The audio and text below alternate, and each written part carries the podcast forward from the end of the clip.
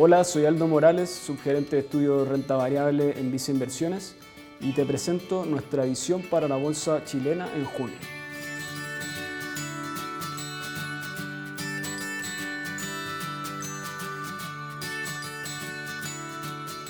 En mayo la bolsa chilena registró una caída de 2,6% en pesos, desacoplándose totalmente del positivo desempeño que se observó tanto en los índices de mercados emergentes como latinoamericanos, donde destacaron Brasil y México, que rentaron 9,7% y 7,4% en dólares.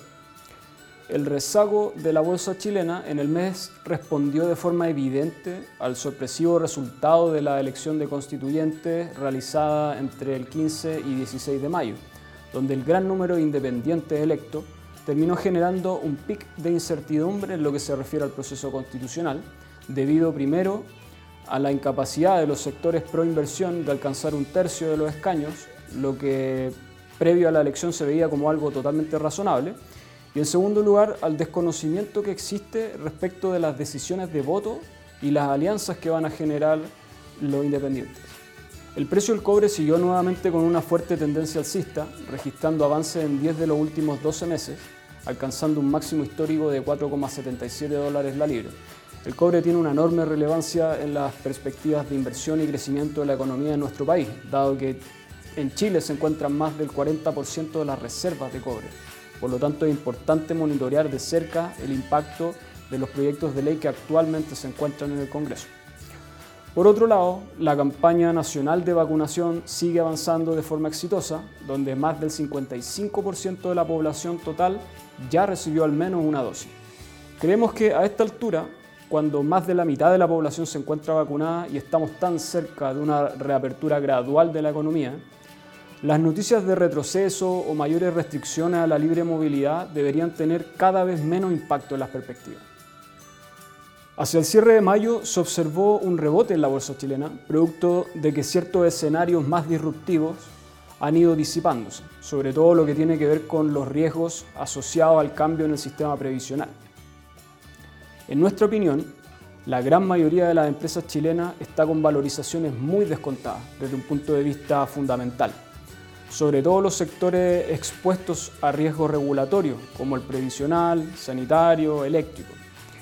Sin embargo, creemos que es importante distinguir entre el atractivo en valorización de la rapidez con la cual los precios van a converger a valores más cercanos a los fundamentos. Reconocemos que existe un potencial importante en valorización. Hay varias empresas que están cerca de su valor de liquidación en un escenario normal. Pero dado que vienen definiciones relevantes y dado que el proceso constitucional va a ser largo, no vemos que estas valorizaciones se vayan a ajustar de forma rápida en el corto plazo, por lo que creemos que el atractivo de la bolsa chilena a los precios actuales depende del horizonte de inversión de cada cliente. Hacia el cierre de mayo terminó la temporada de resultados correspondiente al primer trimestre de 2021. Según nuestras estimaciones, las empresas IPSA reportaron un crecimiento de 137% en utilidad neta y de 126% si se ajusta por efectos contables o no recurrentes. En este sentido, un 35% de las compañías bajo nuestra cobertura reportaron sobre lo esperado. A nivel general, el crecimiento de la utilidad en el primer trimestre respondió a la baja base comparable post estallido social en Chile, el repunte de los precios de materias primas y el impacto de los retiros de, los fondos previsionales a nivel local.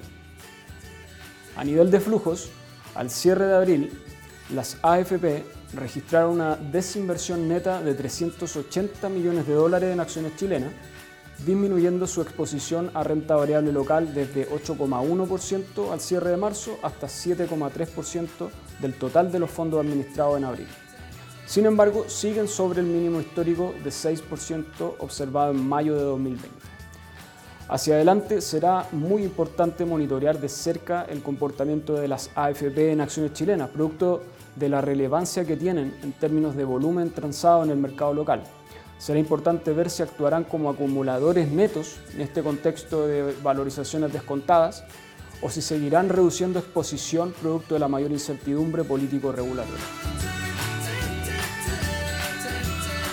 Estamos realizando rebalanceos en nuestras carteras recomendadas destacando el aumento en ponderación de Santander y Molplaza en reemplazo de DCI y en el Chile en nuestra cartera Vice 5.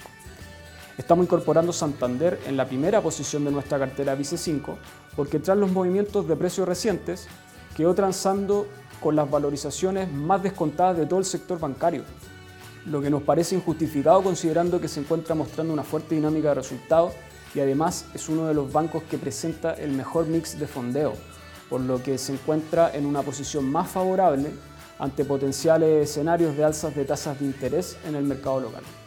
Adicionalmente, estamos incorporando Molplaza en la quinta posición de nuestra cartera Vice 5, dado que en el contexto actual, considerando el exitoso programa de vacunación, creemos que ya es un hecho que estamos en la parte final previa a un proceso de desconfinamiento. Por lo tanto, los riesgos asociados a esto deberían minimizarse fuertemente y las valorizaciones ya deberían incorporar un escenario de menores restricciones a la movilidad hacia los próximos meses. En este sentido, Molplaza, a diferencia de Parque Arauco, no tiene una exposición relevante a Perú, por lo que la incertidumbre política en ese país no termina compensando las perspectivas de la compañía. Por último, estamos disminuyendo exposición a BCI, que baja a la octava posición de nuestra cartera Vice 10, básicamente por una preferencia relativa actual que favorece a Santander. Lo mismo ocurre con Enel Chile, que baja a la novena posición de nuestra cartera, donde a pesar del alto atractivo en valorización, vemos menores catalizadores de corto plazo en sectores regulados como el eléctrico. Finalmente, si quieres saber más sobre nuestras recomendaciones, te invitamos a suscribirte a Invertir es Simple by Visa Inversiones en Spotify y YouTube. Prefiere nuestras plataformas digitales y canales remotos para invertir. Hazlo desde viceinversiones.cl, desde la app Banco Vice o contacta directamente a tu ejecutivo de inversión.